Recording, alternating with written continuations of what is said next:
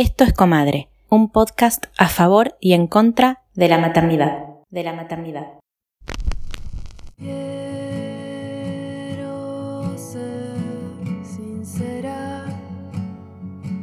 En este episodio vamos a hablar de paternidad. Paternidad.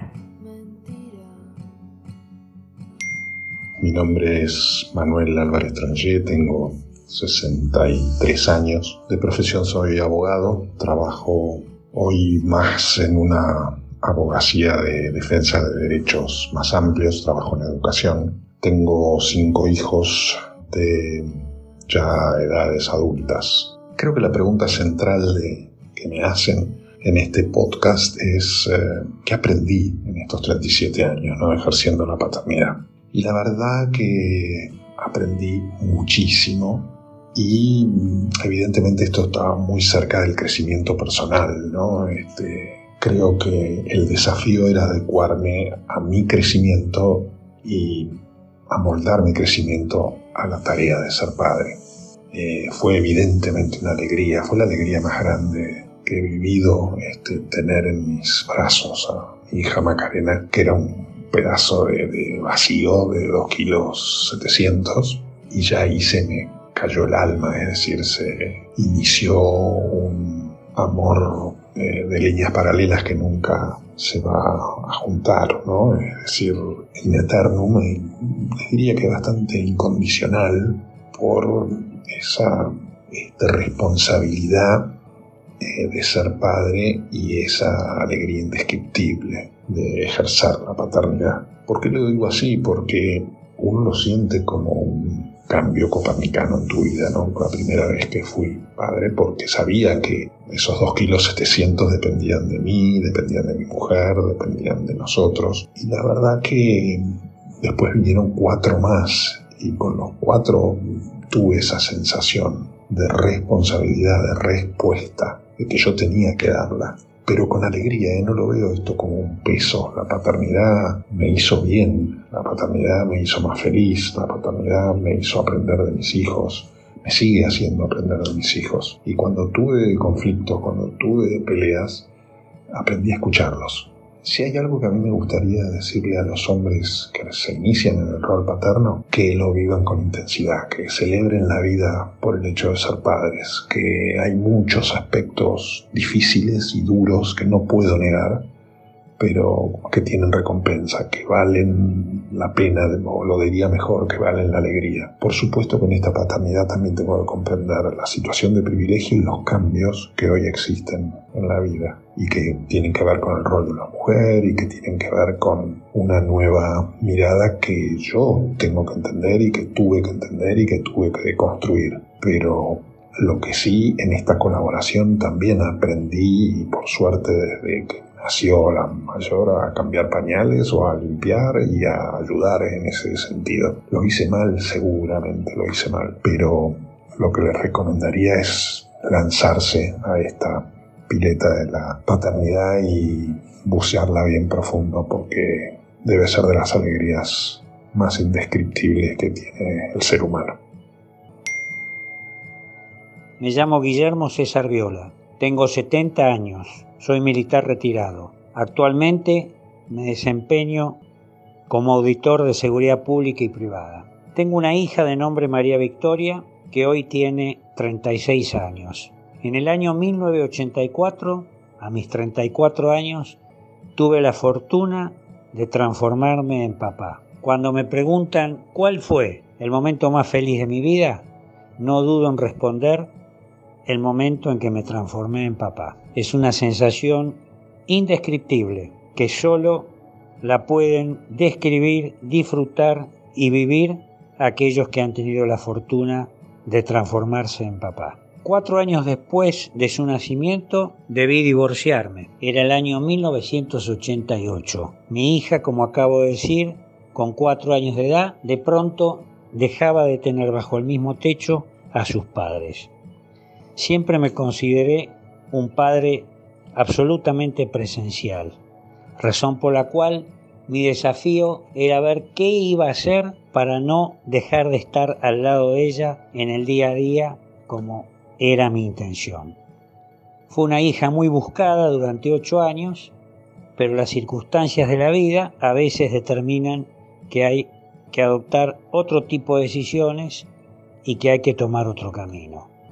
Por fortuna, con su madre pudimos coordinar una libre y total disposición para que nuestra hija estuviese alternativamente con ambos y aún ha pedido ella misma alternándola semana a semana con cada uno. Muchos podrán decir que no era bueno psicológicamente para ella, otros tantos decían lo contrario. Con su madre llevamos adelante este sistema, no nos arrepentimos de haberlo hecho y gracias a ese sistema, como dije antes, pude ser un padre presencial. Y aquí es donde me atrevo a darle un consejo a aquellos que se inician en esta etapa de padres. Deben participar de todas las actividades de sus hijos. Es imperioso que así lo hagan.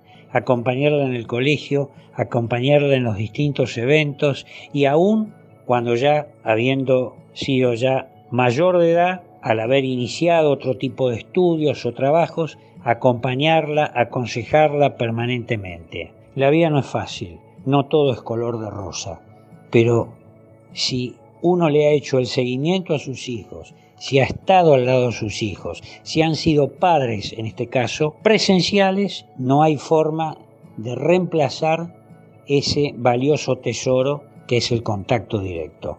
Nadie nace sabiendo ser papá. Nuestros hijos, en ese sentido, son nuestros primeros maestros. Mi hija me enseñó a ser papá. Y creo que el tesoro más grande, como dije antes, es estar siempre al lado de ellos. No dejarlos, por más que crezcan y se vayan. Y cambien, como dicen siempre, abandonan el nido luego se transforman ellos en padres y ahí viene el segundo gran tesoro que será motivo otro día de otra conversación, que es el de ser abuelos. Gracias.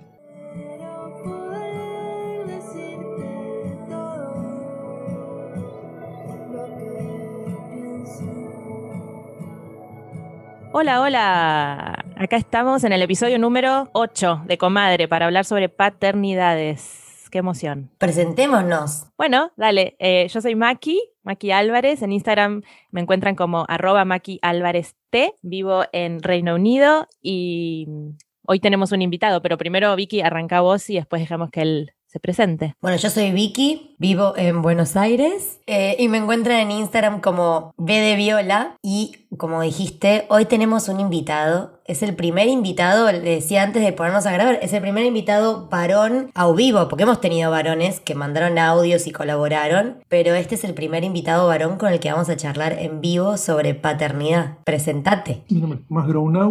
Yo tuve un podcast que se llama PA Podcast, donde reflexionábamos sobre, sobre paternidad principalmente y en segunda instancia sobre masculinidades. Así que un placer y un, y un lujo y un honor ser el primer invitado varón de Comadre Podcast.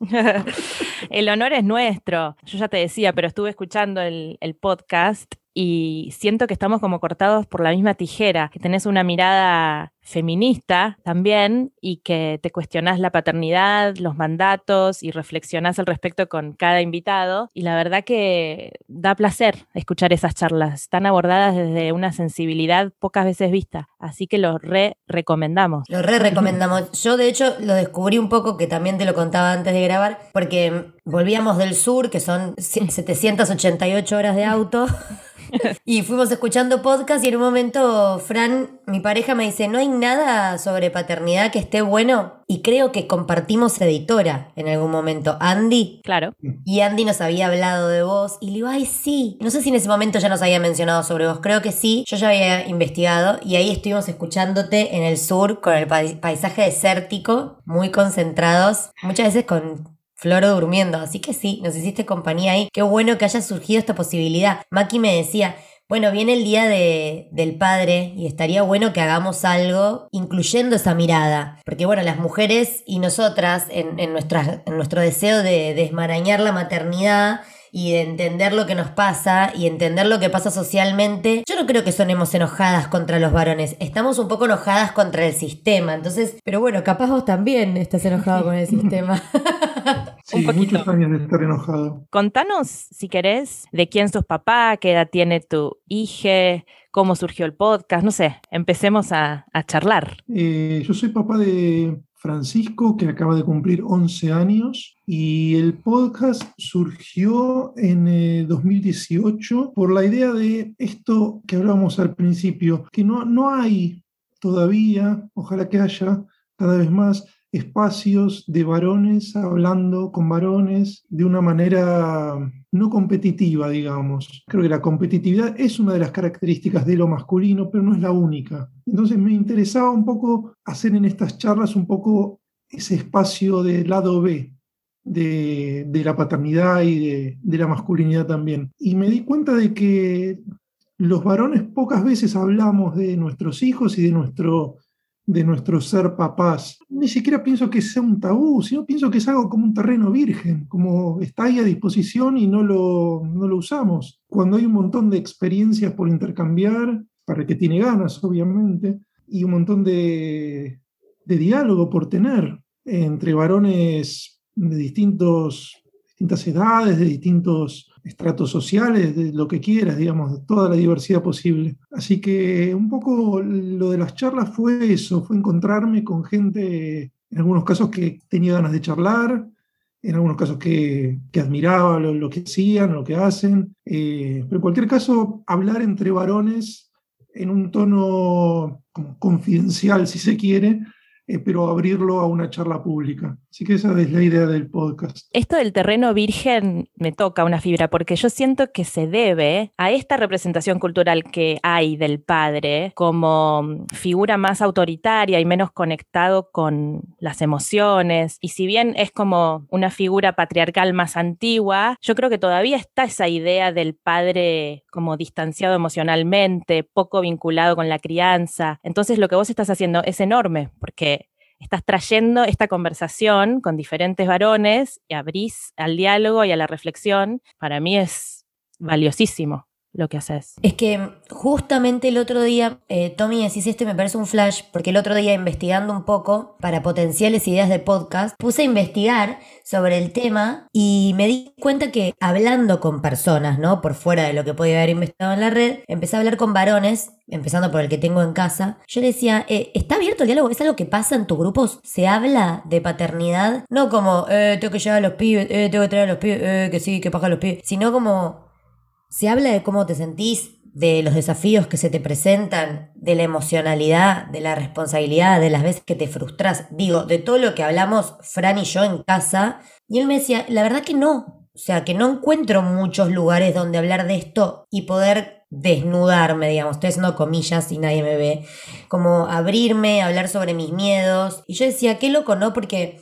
toda esta ola feminista y empujando, como que las mujeres están abriendo redes, tribus de crianza, espacios de cuidado, diálogos, cuestionamientos y los aliades, los que es como una forma de decirle a los varones feministas, no sé si tienen ese mismo espacio y es menester, porque si no es como que hay personas como analizando y tratando de comprenderlo todo y gente que si no queda como en un lugar de espectador pasivo aunque no lo quiera. Eh, así que zarpado que invites a eso. Sí, es una invitación a eso, justamente una invitación, no una obligación, sino una, invitación.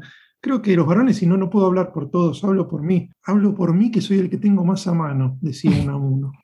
Eh, los varones, eh, digo, tenemos esos espacios en, por ahí en la terapia, los, que hacemos terapia o los que hicimos terapia, me parece que, en ese sentido tenemos mucho para aprender del feminismo y de lo que está pasando eh, en el mundo con eso, porque, porque no, no tenemos esa gimnasia, no nos sale juntarnos a hablar tan abiertamente y tan directamente, tan sin vueltas, ¿no? como hacen los círculos de mujeres y como hacen los encuentros de mujeres y que les sale naturalmente, bueno, a los varones, eh, son aún no lo, no lo tenemos. Insisto, hablo de mí, por ahí existen círculos de varones y todo, pero parece que hay, hay un terreno todavía por explorar muy grande. Y volviendo a vos, yo quería preguntarte, ¿cómo era tu vida antes de que llegara tu hijo y cómo cambió? Un antes y un después, una vida pasada, te diría. Eh, yo fui papá a los 35 años. la verdad, cuando, cuando empecé mi vida adulta, eh, a los 20, ¿no? No, me imaginaba que iba a ser papá. Pensaba que no estaba a la altura, que no iba a, poder con esa responsabilidad, que era algo que me excedía, que era algo para gente grande y que yo no iba a ser esa gente grande, que era algo para adultos y algo que no era para mí. Y hay, todo como un, un, fantasma que uno se hace desde ese lugar, ¿no? Y después cuando llegó el momento en que pasó eh, no sé, se alinearon los astros, no sé qué decirte, pero en un momento me sentí como listo para hacerlo muy, muy de golpe y le hice lugar a eso, eh, sin pensarlo mucho. Y la verdad que me cambió la vida eh, a nivel, me despertó de, un, de una manera de pensar, me cambió absolutamente las prioridades, me, me acomodó, fue como me, me alineó, ¿viste? O sea, se te encendió el deseo de una manera muy fuerte y me imagino estabas en pareja y fue deseado, fue buscado. Eh, sí, estaba en pareja, habíamos empezado a salir hace poco. No sé, insisto, no, no, hablo por todos y no quiero ponerme en un lugar de, ejemplo de nada, ¿no? Pero simplemente se dio, lo sentí en ese momento, eh, lo sentimos y sucedió creo que si lo hubiese pensado o lo hubiese analizado y haber hecho un desglose del tema y todo, no lo, por ahí hasta el día de hoy lo estaría pensando, ¿viste? Uno entra en, esas, en esos surcos de pensamiento infinito y empieza a girar en círculo y termina por no hacer nada. Y bueno, en ese momento se dio que, pudo ser y fue maravilloso. Me parece muy interesante lo que decís, porque me siento muy eh, como reflejada en tu relato sobre el deseo. Yo no quería, pensaba que era algo de gente grande. Hubo un acontecimiento que pareció que podía dificultar la posibilidad y fue como que ahí emergió el deseo de golpe mm. eh, y fue ahí que me, que me pude abrir, pero con esto del, del deseo apareciendo. Entonces me parece nada, está bueno que lo cuentes porque como que uno encuentra las similitudes más allá de, ser madre, padre, como de cómo surgen las cosas. Bueno, y, contanos cómo fue. ¿Cómo, ¿Qué onda? ¿Qué onda el puerperio? Sacarnos es una duda. ¿Qué pasa con el puerperio del padre? ¿Cómo lo viviste? Hablando de puerperio, soy un extranjero porque no, no, no, lo, no lo sentí, eso tienen que hablar ustedes. Eh, yo, yo, puedo decir, claro, eh, cómo lo viví. No tan extranjero igual, o sea, físicamente eh, no se te había modificado, digamos, nada, no es que te salía leche de los pezones, pero no tan extranjero porque estabas ahí, me imagino, acompañando de una manera activa, ¿no? Involucradísimo. Sí, yo estaba, en ese momento yo estaba en éxtasis, así que sí, estaba dentro de ese campo emocional, si se quiere. No sé, en ese momento me sirvió mucho hablar con gente, eh, sobre todo con mujeres, por mi trabajo yo estoy en contacto con, un montón de gente distinta a la que no conozco demasiado, pero tengo la posibilidad de charlar un rato, eh, y muchas mujeres eh, que ya habían tenido hijos, etc. Y me, alimenté los consejos de, extraños, entre comillas, pero de gente que no eran ni amigos ni, ni nada, y me recomendaron lecturas. Me acuerdo que en ese momento me gustó leer los libros de Laura Gutman. Armaste tribu, Tommy. claro. Armé tribu sin saberlo. no, y aparte te digo que nosotros investigamos mucho, sobre todo cuando nos enojamos con el instinto materno en su momento, y hay muchos estudios que indican que a los varones eh, les afecta hormonalmente también el puerperio. Si están fuertemente involucrados al lado de una puérpera y con el sueño alterado, les pasan cosas a nivel hormonal también. Así que yo no descartaría que hayas estado en ese trip. Digo, si estabas extasiado y armaste ya ahí mm. tenés un par de fichines del bingo, tenés.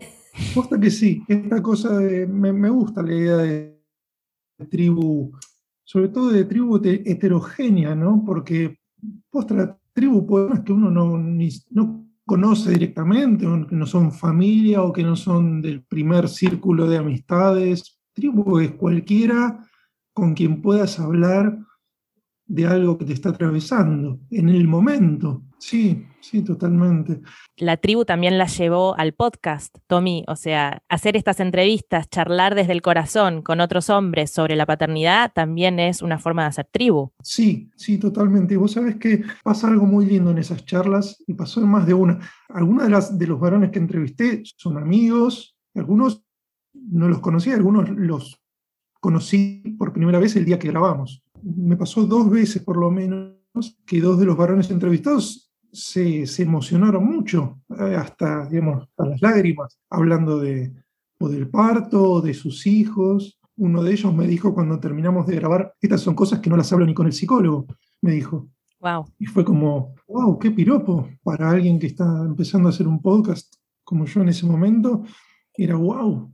¿Y por qué no? ¿Cuál es la sensación? Bueno, vos ya por supuesto, estás hablando de vos mismo y ya teniendo un podcast, supongo que en un lugar de te haber habilitado socialmente, corregime si no, el, poder conectar más, pero ¿cómo es tu experiencia de qué sucede si, si un varón se abre o intenta compartir con otros varones por fuera del enmarque de, de, lo que vos haces? ¿Cuál es la reacción o cuál es el miedo que hace que un varón en general no lo haga? Creo que es una cosa instintiva. Digo, me parece que los varones, si nos remontamos hacia atrás, no mucho, una o dos generaciones atrás, digo, mi abuelo, estaban en un plan de supervivencia, ¿no? Y, digamos, la ferocidad y la, agresividad violenta eh, era una manera de sobrevivir, literalmente, una cosa puramente animal que es en definitiva lo que somos, pues pertenecemos al reino animal, digo, esa agresividad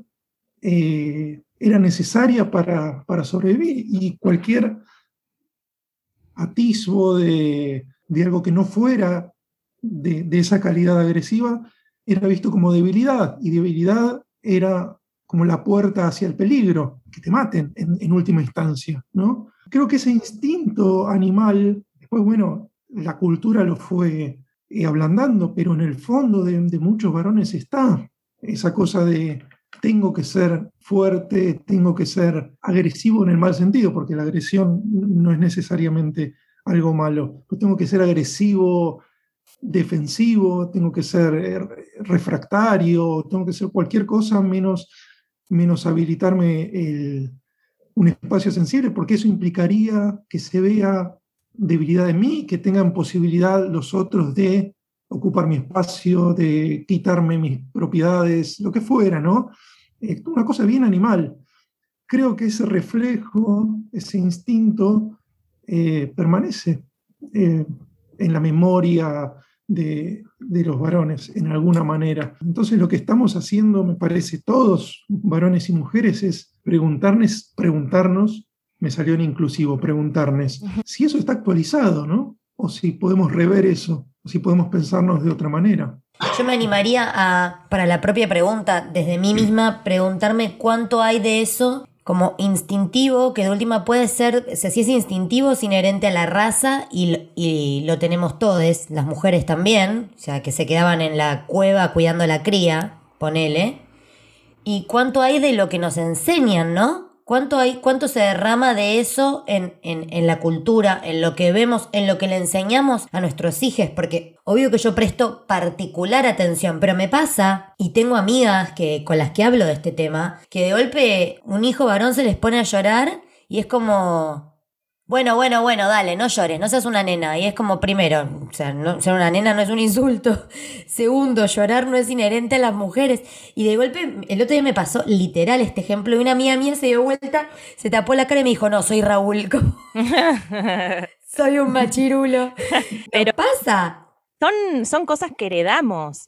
El otro día, yo me acuerdo, estaban mis hijos peleándose entre ellos. Uno tiene cuatro, casi cinco, y el otro dos. Y yo dije, les dije, miren que papá se va a enojar. ¿Por qué? O sea, hay algo de como esto de lo estricto o de la figura de la disciplina que trae el padre, que yo me acuerdo que es lo que me decía mi mamá cuando yo era chica. Vamos a ver qué dice tu padre de esto, vamos a ver cuando se Cuando vuelva, porque cuando se prendía fuego todo, el padre no estaba capaz. claro. Cuando vuelva del trabajo a las 8 de la noche vas a tener que charlar con tu padre.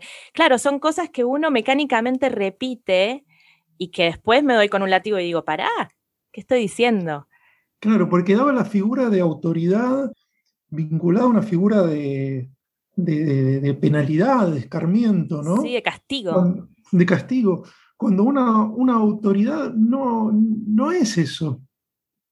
No es eh, no es necesariamente eso. Entonces, por ahí, ahí hay un, desglose que hacer. ¿no? Autoridad es autoridad. Y vivimos en un mundo donde el límite, si quiere, desde, desde, la, astrología hablemos de Saturno, que es así, tiene que estar. Digo, los, límites están para, construir. sí, eh, para crear, o sea, son, son necesarios. Exacto. Pero, digamos, nos quedó nuevamente ese reflejo de que límite es sanción, penalidad, castigo. Cuando... Yo me acuerdo que le temía yo soy hija de divorciades desde, que desde que tengo tres.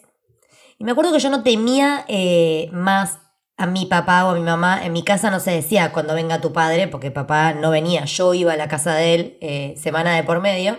Y me, ahora que hablas, me haces pensar que yo a lo que más miedo le tenía era el consenso. Como que. porque cuando se recontrapudría, hacían cumbre y yo cagaba, ¿entendés? Porque mucho tiempo mucho no, poco me duró, tenía esa grieta de, mamá me deja, papá me dijo que sí, como yo pensando desde mi pequeña cabeza de cinco, que ellos dos no hablaban. Claro. Y cuando se armaban las cumbres era como, ay Dios, o sea, mamá lo invitaba a papá a casa y se sentaban los dos en el sillón de dos cuerpos y yo en el individual y era hablar y... Te temblaba todo. claro, y a mí se me gestó mucho esto como del orden en equipo y muchas veces papá me decía, no, bueno, si yo estoy enojado no te puedo explicar tu madre, suerte cuando la veas. Eh, como que se, en ese sentido a mí me, ayudó mucho, ¿no? Dentro de, la, de lo que es ser hija de divorciades, el hecho de esas dos figuras que se tuvieron que equilibrar porque cuando uno estaba, el otro no. Entonces los dos tuvieron que construir límite y autoridad independientemente del otro y las cumbres era para dirimir lo, lo grosso. ¿Va a ir a bailar? ¿Va, ¿Va a ir anoche? o sigue yendo a matiné, como que era, ahí está la cumbre reunida, ¿qué dirán? Bueno, contanos cómo es tu vida presente paternando, en, qué, contanos una foto de tu vida ahora. Yo no vivo con, la mamá de mi hijo hace ya muchos años, nos separamos hace unos largos siete u ocho años. Nos acomodamos a los horarios de, cada uno, digamos, tenemos acuerdos respecto de, las actividades de cada uno. Ahora igualmente, desde que se declaró la pandemia y el, aislamiento en marzo de 2020, lo que decidimos por una cuestión de, comodidad o de, adaptarnos a la situación es que esté una semana viviendo en casa de cada uno. Así que vivimos, mi hijo vive una semana conmigo y una semana con la mamá. Como vivimos bastante cerca también, y va al colegio cerca, entonces está todo dentro de un radio accesible a pie, digamos. ¿Y antes de la pandemia, cómo era la dinámica? Y antes era, creo que estaba tres días conmigo y cuatro con la mamá durante la semana. ¿Y cómo fue encontrarse en el primer tiempo después de que se separaron, vos con tu hijo mano a mano? Porque yo como hija de divorciados me acuerdo muchos mano a mano con mi papá. Me acuerdo como la situación de papá prendiéndose por él. O sea, es un hombre de otra época mi papá, ¿no? Pero me acuerdo de mi papá haciendo un huevo. Mi papá preparando la comida. Claro. Eh, o vacaciones con papá. Tengo vacaciones con mi papá tatuadas en la mente que amé. Tipo, irnos a Mar del Plata, él preparándome el desayuno, ir solos a la playa, el detalle para hacer los sanguchitos, con la paciencia de alguien que no los hacía muy seguido, ¿entendés? Entonces le cortaba el borde. Como tengo muchas fotos muy hermosas de esos mano a mano con mi papá. Entonces, ¿cómo fue vos, padre, mano a mano con tu, con tu niño? Y va, va cambiando, ¿no? Con, con, el desarrollo de él. Pero al principio me acuerdo de una sensación mía de, de, omnipotencia, de yo puedo con todo esto solo. Eh, no sé si tenía opciones, pero esa fue la, mi reacción y, y un poco la fe del converso, ¿no? Como, bueno, yo puedo, yo me, me hago cargo de todo y me acuerdo que eh, al principio él tendría, no sé, poquitos, creo que cuatro años, y dije, nos vamos a Mar del Plata, juntos, en micro. Y me muero. Fue, el peor viaje de mi vida. yo, lo estaba romantizando en mi cabeza. No, no, no fue ¿Qué pasó? Fue una pesadilla. Eh, en el micro fue insostenible. Eh, estar allá, yo había alquilado un departamento chiquito y todo era, un, todo era un problema, todo era difícil, lloraba él muchísimo, no tenía yo eh, una manera de, contenerlo, estaba solo para eso. eh, lejos de, mi casa. No, no, fue, fue un horror. Ay, me pregunto, me pregunto cómo se acordará mi papá de, este viaje a Mar del Plata ahora. que traté de ponerle onda, traté, traté, traté, pero... es que eh, también él, él estaba en una edad, que era? ¿Cuatro años dijiste? Sí, tres, cuatro años. Claro, es una edad más difícil, qué sé yo. Supongo que los mano a mano ahora van a, serán más enriquecedores, no sé, más disfrutables. Sí, sin duda, sí, sí, porque crecimos los dos. Pero en ese momento mi, inmadurez como, como papá me llevó a decir, bueno, yo puedo con todo. Y está bueno también, eh, justo que hablábamos de los límites hace un, hace un minuto, eh, está bueno, me parece, encontrarse con los propios límites y darse cuenta. Eh, en mi caso me, la di de, frente, ¿no? Pero está bueno decir, bueno, no puedo todo, puedo hasta acá y necesito de los demás, necesito del entorno familiar o necesito de, de un grupo de, amigos o de conocidos o de algo que, me arme red de contención, porque realmente solo uno no puede nunca. Pero siento que me repasaría a mí si me voy ahora con Floro Mar del Plata, que está en plena época de berrinches, tiene tres años. También es posible que la pase como el orto una vez por día mínimo. Como el no poder pimponear con alguien, tipo, no puedo creerlo, llévalo vos ahora al mar, ¿entendés? Como debe ser. Bastante. Debe ser duro Punto, más allá del género. Exacto. Sí. sí. más allá porque uno lo ve desde la mirada del adulto, pero digamos, debería poder ponerse en el lugar de un niño de tres años que no entiende por qué en ese momento, digo, en el caso del viaje a Manapata, no entiende por qué no está la mamá cerca, por qué no la, como si bien hablábamos, no me acuerdo si ya había videollamado o no, me, me parece que sí, pero si no hablábamos por, por celular, por todo, pero es muy, muy delicado en ese sentido por ahí los, los varones adolecemos de, la posibilidad de ponernos en la piel del niño y me parece que está bueno a la hora de, pensar, decir, bueno, a ver, tratar de hacer una memoria, ¿cómo, ¿cómo sería para mí si tuviese tres años sentir esto? Que me estoy yendo de viaje, no sé bien lo que es un viaje, no sé lo que es, me pongo en un micro y aparezco en otro lugar, no sé cuán lejos estoy de mi mamá, Claro. Digo, todo ese mundo que se le arma. No lo tenemos porque los varones en general somos más de, bueno, vamos, pum, vamos, me meto en el micro, voy, voy para adelante y lo voy construyendo en el camino. No está un poco ese pensamiento lateral de decir, bueno, a ver, adelante es una dirección, pero no es lo único que pasa, ¿no? Y un montón de cosas que si no las pienso en un momento, en otro momento vienen hacia mí a la fuerza, como esta cosa que yo me encontré Mar del Plata, eh, tratando de, mantenerlo entretenido, eh, tratando de, que él la pase bien, de que no llore, etc. Y no, la verdad que no pude, fue un, no quiero hablar de fracaso, pero fue un viaje horrible. ¿Cómo es la organización o cómo fue una vez que volviste a Buenos Aires y, no sé, tenían niñera o abuelos que se ocuparan? Eh, sí, tiene su abuela que lo cuida un montón, que se hace tiempo para, para estar con él y eso está buenísimo. Se dio que no tiene, no tiene otros abuelos, mi hijo, porque no viven, tiene tíos, pero sí, se dio, también hubo niñera en su momento, por suerte, una chica muy amorosa, muy, eso, muy amorosa, que, que lo cuidaba en ciertos momentos y después de a poco fue empezando a quedarse solo, ¿no? no no me acuerdo a qué edad, pero quizás a los 8, 9, de a poquito eh, empezó a quedarse un ratito solo, que cuando yo bajaba a comprar algo, él se quedaba solo, etcétera, la mamá lo mismo, y después empezó a pedirlo él, eso, el quedarse solo, empezar a hacer cosas solos. Hoy ya, en este momento, mientras hablamos, 2021, está en la etapa ir al colegio solo. ¿Cuántos años tiene? Tiene 11. ¡Wow!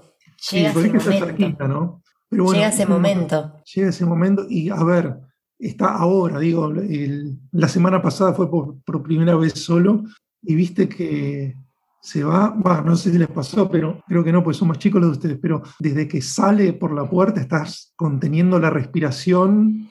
¡Qué miedo! Eh, viste, encomendándote a, los santos, porque si bien es un, recorrido, el, el, colegio que lo hicimos muchísimas veces y él lo sabe de memoria, pero bueno, es todo un despegue grosso. Es un despegue zarpado, pero me haces pensar la primera vez que yo fui al colegio sola. Yo vivía a 40 cuadras del colegio y me tomé un colectivo por primera vez a los 13, creo, cuando empecé el secundario. Y seguro que mi mamá se quedó sufriendo, porque en ese momento yo estaba con mi mamá, mi papá vivía a dos cuadras del colegio, pero me acuerdo de la sensación de libertad y me acuerdo de algo más importante todavía que es la confianza de mis padres, en como que yo sentí que ese viaje lo hice acompañada por ellos, te lo juro, me estás contando esto, y digo, y es tan enorme, ¿no? Lo que le estás regalando a tu hijo dándole esa posibilidad.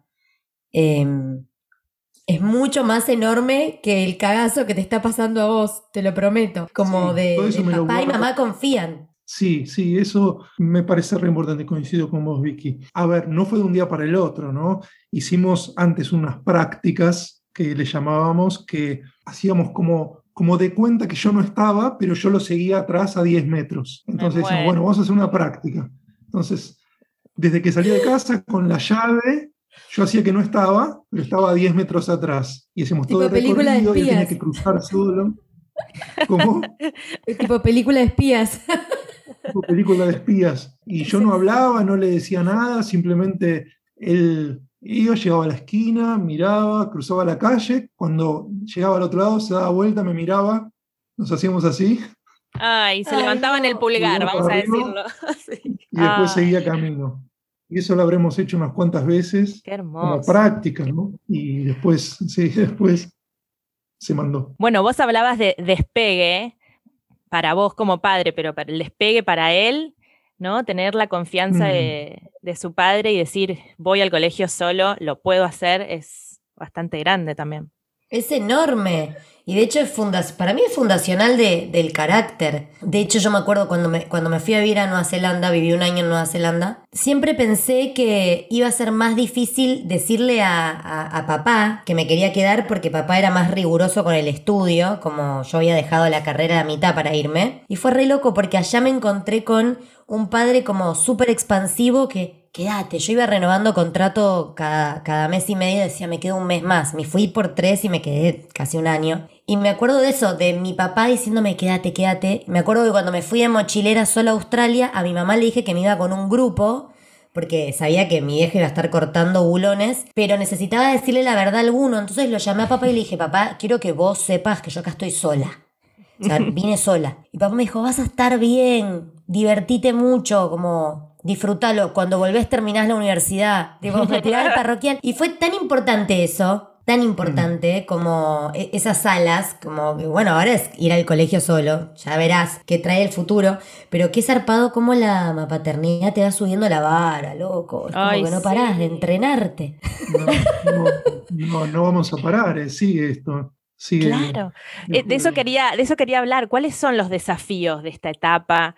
¿O qué pensás, cuáles pensás que van a ser los desafíos a futuro? Contanos un poco eso, de qué te trajo la paternidad. No sé, si te tuviera que decir en este momento, eh, un desafío es, es acompañar sin, sin invadir y sin imponer mis valores. Alto desafío. A ver, yo tengo mis valores y él es un individuo que está formando los suyos y que pasa algo también me parece que los valores son algo que se maman instintivamente. Si yo soy coherente conmigo y trato de serlo lo más que puedo, eh, lo que ve mi hijo es lo que va a tomar, más allá de lo que yo le diga, ¿no? Si yo digo... Levanta la mesa, pero no levantó la mesa, ponele. Sí, por ejemplo. Eh, o sea amable con las personas y me ve a mí que en la calle yo soy un troglodita que le grito a todo el mundo. Eh, dice, ¿cómo? Estás haciendo algo que vos mismo no haces. Entonces trato de ser coherente entre lo que digo y hago. Y es difícil, ¿eh? no, no es... Es un montón. sí, eso es un desafío. Los, valores que, que, yo les dé conscientemente, que sean coherentes conmigo, que sean coherentes con mi realidad. No que sean valores ideales, inalcanzables, sino que sean como valores aplicables del día a día, bajados a tierra. Que sea una persona real, eh, no una persona ideal. que eso era mucho de, antes, dar como valores ideales.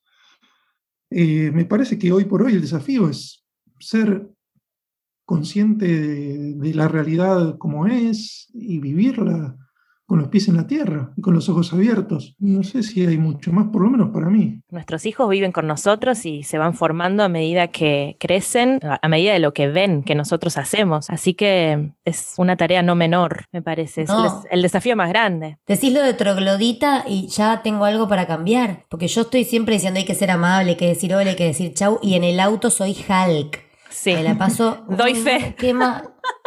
Me la paso enojándome con la gente, tipo, se me cruzó, tipo, y ya me pasa que Floro dice, dice un par de puteadas que aprendí en el auto, eh, papu, no me caliento. Bien, me estás enseñando a mí también, me, estás paternando a mí también, qué zarpado. y un tema del que hablamos hace poco. Hace poco hicimos un episodio que trataba sobre la maternidad y la pandemia. Yo ya había escuchado a Maki también sobre la carga mental, pero ah, invitamos a una economista que describí, habló un poco más sobre la carga mental y qué implica. Y quiero saber como, como padre divorciado, que supongo que bueno, ahí una semana por medio está ahí con vos. ¿Qué onda la carga mental tuya? ¿Creció? ¿Cómo se la reparten? ¿Qué, qué, ¿Cómo vivencias vos eso? Sí, no soy divorciado, ¿eh? porque nunca nos casamos. Ay, perdón, perdón, te casé. ¿Qué onda la carga mental? A ver, no, sé si entendí bien la pregunta. Claro, ¿cómo vivís la carga mental si la tenías en el radar antes de, separarte, todo esto del, como del vuelo de águila, ¿viste? Como qué va a pasar a futuro, sistema de cuidado, ta, ta, ta, todo el quilombo. Yo hace dos años y pico que practico una meditación que se llama meditación trascendental mm. y te diría que eso me cambió la vida, porque antes la carga mental era insostenible. Digamos, no solo los problemas reales, sino los problemas posibles que uno, que uno proyecta eh, se hacen intolerables, la verdad más si uno está, vive la paternidad eh, soltero, digamos. Así que te diría que ese ejercicio para mí de, meditar me ayuda muchísimo a pilotear la situación que de otra manera me, excedería. Escuché sobre esa meditación. ¿Es la de David Lynch? David Lynch tiene una fundación de, sí, que promociona la meditación trascendental en escuelas y cárceles y eh, lugares donde no tienen acceso. Eh, yo leí el libro En busca del pez dorado, ¿es? Es hermoso. sí, que está basado en este tipo de meditación que él hace. Qué interesante, me vendría genial. Sí, como para bajarte. Es verdad que hay, hay, es verdad que hay mucho de la carga mental que tiene que ver con el run run de no apagar la cabeza. Estoy re de acuerdo. Yo en un, en un momento de la pandemia logré sostener meditación y noté como que desdramaticé, pero también hay otra parte que siento que es re tangible y propia de la realidad que va desde un regalito de cumpleaños hasta qué pasa si se enferma la niñera, como un montón de cosas que se van apilando que en, en la crianza de Florentino siento que con el papá cada vez la tenemos más aceitada, como la repartija ya pasa que él también, él también ve, problemas a futuro, que antes era yo como la que me anticipaba, que también yo le decía, ¿soy yo una exagerada que me estoy pasando de rosca o esto es un potencial problema futuro? Mm. Y ahí, ¿qué pasa cuando, cuando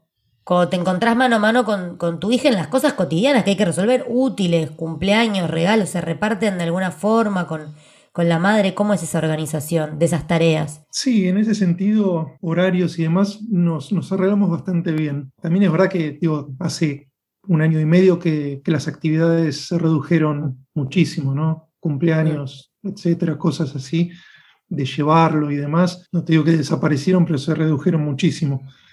Eh, pero en general, viviendo cerca y, teniendo una, un canal de comunicación, nos organizamos con eso. Eso sí me parece importante, mantener a como sea un canal de comunicación cuando, cuando uno no, no sigue en pareja con, con, la otra parte, digamos, con la madre o con el padre.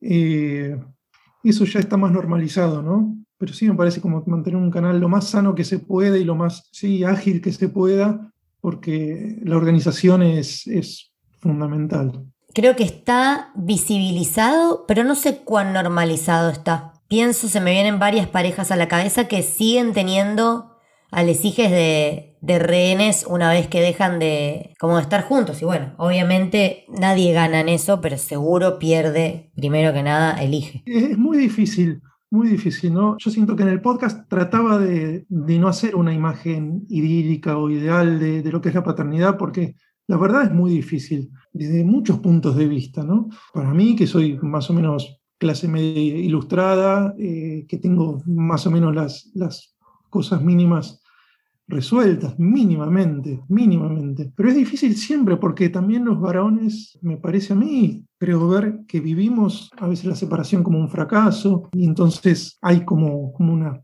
especie de herida abierta de no haber podido sostener una pareja, lo que fuera. Después eso me fue pasando, digo, hice, hice mucha terapia, hice, trabajé mucho sobre mí para, para elaborar eso y para, y para entender que, que es mejor y a mí me resulta mejor ser coherente conmigo mismo y, que las parejas no son para siempre, ni son esa cosa ideal, que está bien que las, los individuos, padre, madre, se realicen cada uno y haga su camino, más allá de que estén juntos o no. Si están juntos, bien, y si no están juntos, bien. Eso a mí me costó mucho entenderlo, además porque yo me sentí repitiendo un patrón, porque mis viejos se divorciaron a la misma edad que yo me separé de la mamá de mi hijo. Les digo, ah, entonces estoy repitiendo una cosa que me viene de antes. Y bueno, y uno empieza a verse como, como también como lo que es, como un eslabón dentro de un sistema mucho mayor que uno. Uno se ve como el centro del sistema solar, pero uno es un planeta más dentro del sistema familiar. Pero qué bueno hacerte cargo de esta vulnerabilidad, ¿no? Justo el otro día estaba con mi hijo, mi vecina, que es divorciada, nos tuvo que llevar en el auto a buscar a mi otro hijo al colegio porque mi auto estaba roto. Y no sé por qué terminamos hablando de su divorcio y mi hijo preguntó, pero ¿qué es estar divorciada? Y ella le explicó, bueno, a veces eh, los matrimonios no funcionan y las parejas se pelean, discuten y bueno, es más sano separarse. Y él se quedó pensando y le dijo, pero yo quiero que vos tengas una familia porque no tiene hijas ella. Y ella le dijo, no te preocupes, Atticus, yo estoy bien así. Pero él como que se quedó angustiado y después al rato le preguntó si quería ser su tercera abuela. y ella, y ella, bastante emocionada, le dijo, por supuesto. Pero yo dije, tengo que usar esta oportunidad para hablarle a él de que no todos los matrimonios o parejas que tienen hijos se quedan juntos, digamos. Que puede pasar, que se separen, que discutan o que vuelvan a estar juntos después de estar un tiempo separados. Y me sirvió para eso, porque si no, él no, no lo concebía. Me pareció lo Claro, tipos de familia, además, y que no toda la gente encuentra la felicidad en lo que considera. Bueno, ya pobre ahí le estoy llevando la, la discusión a un nivel 3000, ¿no? Pero no puedo creer, esa señora igual cuando volvió a su casa estar con Atticus, se tiró el colchón y miró el techo un rato. Pero, ¿sabes que te, te escuchaba, Tommy, hablar de esto? Y me hiciste pensar, me estás haciendo pensar mucho, porque todo lo que estás relatando se parece mucho a mi niñez, como me está llevando mucho a, yo hija. Yo creo que uno de los regalos más grandes que me hicieron mis, mis padres al divorciarse fue, eh, hay que luchar por ser feliz. Te lo digo y me emociono. Como que los dos se animaron desde su lugar, ¿no? Porque no voy a entrar en infidencias de su vida, quién fue él o la que decidió separarse, pero o que tomó la decisión final, pero ese fue el mensaje, como nos merecemos ser felices y si nosotros somos felices, vos vas a ser más feliz, básicamente. Y si nos quedamos juntos, porque como el capítulo de Los Simpsons, no sé si ven Los Simpsons, que Milhouse los encinta a los padres. no quiere que se separen. Como que me regalaron eso. Como hay que luchar por la felicidad propia también. O sea, no estoy muerto porque estoy paternando. Como yo también merezco amar y disfrutar de mi cotidianeidad. Sí, una gran enseñanza esa. Tan simple, suena tan simple, pero es tan difícil porque hay cuántas parejas se quedan sufriendo, ¿no? Llevándose pésimo solo por Ay, Dios, primos sí, sino por la idea, por la idea de que, de que un hijo o una hija va a sufrir menos viéndolo juntos. Pero la verdad que eh, el discurso de nosotros como padres, madres, hacia nuestros hijos es un nivel solamente. Otro nivel es lo que el niño ve por su cuenta, con su propio registro, con su propia capacidad, lo que percibe, lo que escucha, aun cuando uno no quiere ser escuchado, cuando los padres no queremos ser escuchados hay un registro mucho más grande. Digo, si nosotros le damos un 20 a los hijos, los, hijos escuchan 100. Claro, nosotros no sabemos que ese 80, ese 80 igual lo escucharon. Entonces, nosotros en este 20 le decimos, sí, sé tal cosa, sé bueno, sé generoso, todas las, cosas que, que deseamos. Pero después hay otro 80 que ellos maman solos. Pensaba es el iceberg de, como lo que se ve chiquito. Recién hablabas de los Simpsons, me parece que obviamente son una obra maestra los Simpsons, sobre todo las primeras temporadas, yo ahora no lo veo, pero sí lo vi mucho en su momento, pero también eso de construir un relato que, con el que crecimos, ¿no? Eh, las historias eran siempre, terminaban con él y ella juntos, casados o felices o yéndose a vivir juntos, o la cosa, la historia cerraba cuando él la encontraba a ella o cuando ella le decía a él cuánto lo amaba. Si bien es un arquetipo narrativo, pero sobre todo en, lo que llamamos audiovisual, hay un esquema de, que las cosas están bien si terminan en una familia. Si las cosas, si toda la peripecia fue para terminar en una familia, valió la pena. Y la verdad es que es una posibilidad, pero no es la única. No, y no es sinónimo de felicidad, definitivamente. definitivamente que no. Conclusiones loquísimas a las que uno llega como quedémonos juntos como pareja por el bien del niño, o peor todavía, tengamos un hijo para salvar la pareja. Ay, Dios. no, eso pasa mucho también. Que es, que como un delirio. Porque es como, ¿cómo tengamos un hijo? Digo, es lo peor que puedes hacer en el mundo, tener un hijo para salvar la pareja.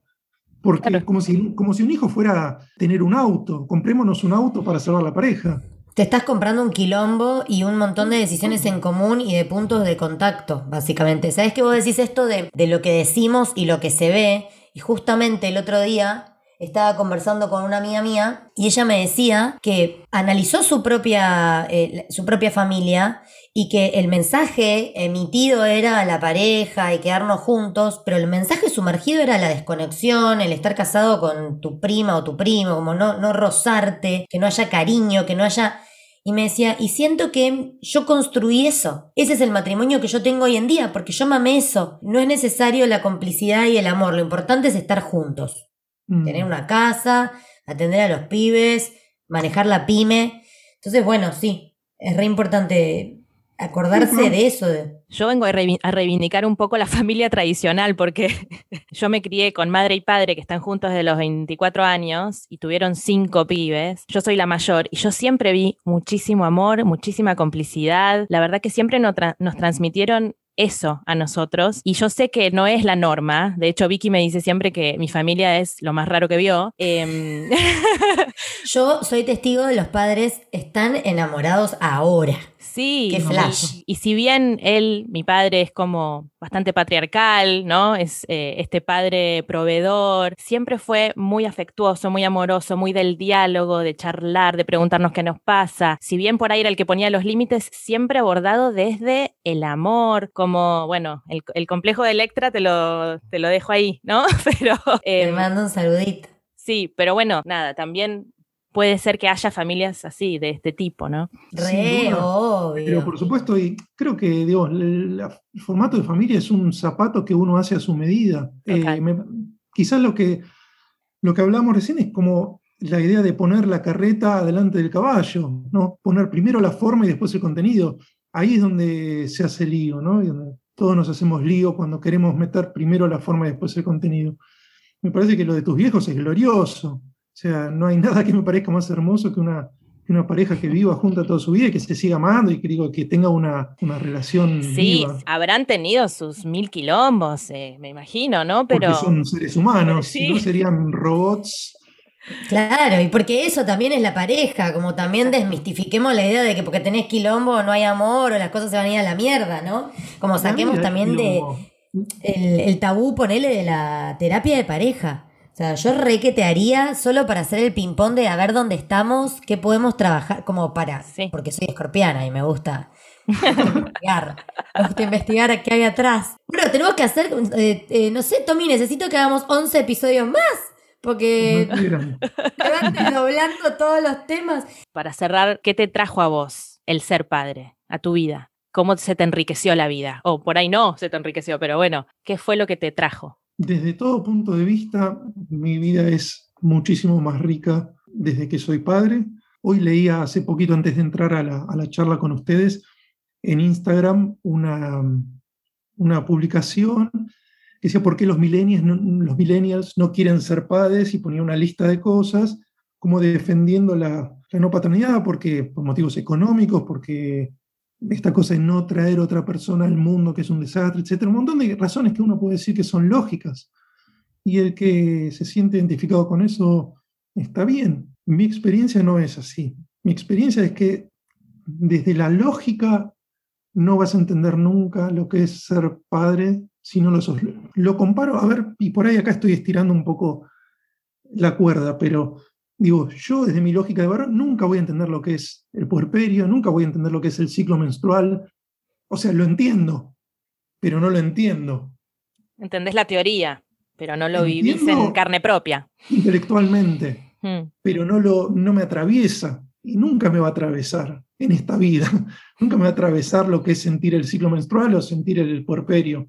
Entonces, me parece que con, la, con la paternidad, maternidad pasa, pasa algo similar. Desde el no ser padre, a través del razonamiento, uno no, no llega a, a entender cómo sería ser padre o madre. Es como tratar de llegar en barco a la luna. Eh, y aprovecho para meter el chivo de mi disco que se llama Barco a la Luna, mi disco de canciones. Ah, música.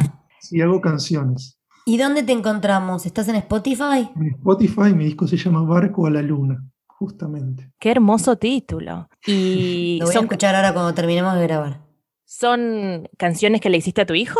No, estas no. Le hice canciones a mi hijo. De hecho, en el podcast mío, el último episodio, cerré cantando una canción que le hice a él. Esta no, estas son seis canciones que las hice temáticas varias, pero no particularmente sobre él. Qué bueno, Tommy. Me encanta, me encanta. Es un buen chivo. Voy a, voy a escucharlo cuando, cuando terminemos de grabar. Bueno, qué lindo verte tenido. Siento que, nada, intercambiamos mucho, me nutrí, eh, pensé en mi infancia también, además de mi maternidad. Eh, muchísimas gracias. Un placer, un gusto y bueno, a disposición de ustedes para lo que necesiten cuando quieran. Ya vamos a organizar alguna otra charla, Tommy, seguramente. Sí, re. Fue un gusto, la verdad. Mil gracias. Bueno, un beso enorme. Que sigan bien. Un beso grande, Tommy. Gracias. Bueno, em, estoy bastante conmovida con la charla, pero vayamos a, las recomendaciones, si querés. ¿Qué tenés para recomendarnos eh, de literatura, cine? Bueno, vamos con literatura contemporánea argentina. Hay un libro que lo escuché recomendado en el podcast de Tommy, eh, que se llama De padres e hijos en el ciclo del tiempo, de Alejandro Rosichner. Después el libro Cachorros, de Agustín Valle. Otro libro de un papá deconstruido es Cuadernos de crianza, de Mauricio Koch, que ya lo hemos recomendado en el episodio de Ma Paternidad, pero bueno, lo volvemos a nombrar. Cartas al hijo, de Juan Sklar, que también lo mencionamos. De hecho, leímos una carta, bueno, Fran leyó una carta que está en ese libro. Y después, Querida hija de Huele, Cómo educar en el feminismo, es un libro escrito por Chimamanda Ngozi Adichie, nunca sé pronunciar su nombre, y es hermoso y habla de cómo educar en el feminismo, pero está apuntado a madres y a padres. De hecho, habla del verbo padre, como diciendo, el padre es un verbo, tanto como la madre, ¿no? Y Esther Vivas también trae esta, esta idea de que maternar también es una capacidad del padre, o sea, el padre también materna. Y bueno, este libro la verdad que no me gustaría decir la palabra tips ahora, pero tira muchos buenos consejos para ejercer una paternidad feminista. Y ahora, a nivel cine, hay muchas películas, pero voy a nombrar algunas que a mí me parecieron muy hermosas y vos si querés traer también. Pero para mí la primordial es La vida es bella. Mira, no lo había pensado. Que sucede en la Segunda Guerra Mundial, ¿no? Cuando Roberto Benini se queda con su hijito en el campo de concentración y lo único que hace es tratar de inventarle a él un nuevo mundo para que el nene no absorba todo lo que está pasando, esa realidad tan perturbadora, a mí me parece que ahí el rol del padre es como, wow, es una sensibilidad a otro nivel. Me hace acordar a la película de, mm, que no la tenía anotada porque me estás haciendo pensarla ahora, la película donde actúa Will Smith con el hijito que lo sacan y lo ponen de asilos y de espacios que él quiere. Ah. ¿Cómo se llama? En, busca, de, la, felicidad. Sí. Esa y también Marriage Story, em, que en español que es matrimonio, una, una, una vida, una historia. ¿Historia de un divorcio? ¿Historia de un matrimonio? Que está Scarlett Johansson y Adam. Sí. Que también te muestra como menos romantizada, ¿no? Porque también veo que mucho de lo que pasa en cine es como el padre épico. Y está bueno también pensar en el padre cotidiano como la, diaria de ser padre, que capaz no es tipo entrar y salir de asilo, sino simplemente repartirte la carga mental. Y después hay un escritor eh, eh, nórdico, Karl Ove Nausgard, que tiene una saga eterna que se llama Mi lucha, y dentro de esa saga hay un par de libros donde él habla de su vivencia como hijo y de, de sus experiencias como padre. Hay una carta o como una confesión que le hace a, sus hijas, que me acuerdo que la leí en el taller El silencio de las madres de Barbie Duo y me conmovió siguiente nivel. Em, lo tengo pendiente, lo compré al libro pero no lo leí. Ok. Un libro más de Pedro Mairal que se llama El equilibrio, que está dibujado por su hijo y prologado por su padre. O sea, tenés a las tres generaciones en el libro, me parece una locura. Y mm, la película Captain Fantastic, que no sé si la viste, con Vigo Mortensen, que es brillante, que es él como padre viudo con cinco hijos viviendo totalmente afuera de el sistema. La re que te recomiendo, no sé si está en Netflix, pero ahí se puede ver un rol paterno muy presente. No la vi. Eh, también tenemos que recomendar el podcast de Tommy. Por favor, sí. Que él no, lo, no dijo el nombre. Se llama Pa Podcast Ensayo sobre la Paternidad. Y ya no lo, no lo graba más, pero hay como veintipico o más de charlas eh, súper emocionantes todas.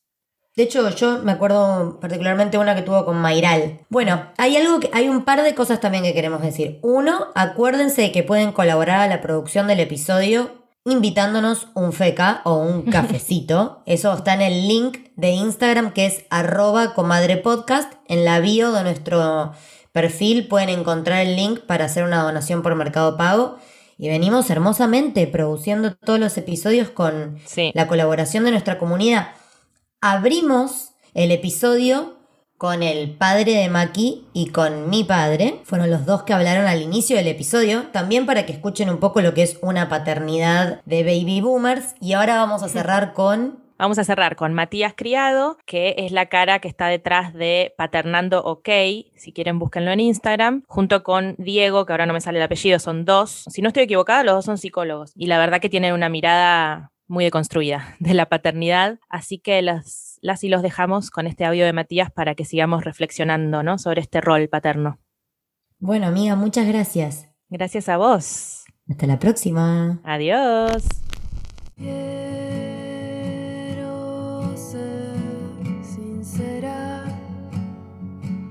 Soy Matías Criado, soy psicólogo y soy papá de dos hijas. Aunque siempre estuve ligado al cuidado en toda mi vida, ya sea como hermano mayor o como profesional de la salud, cuando fui papá fue algo muy diferente que tocó unas fibras muy íntimas. Como varón me costó al principio apropiarme de las tareas de crianza y de cuidado.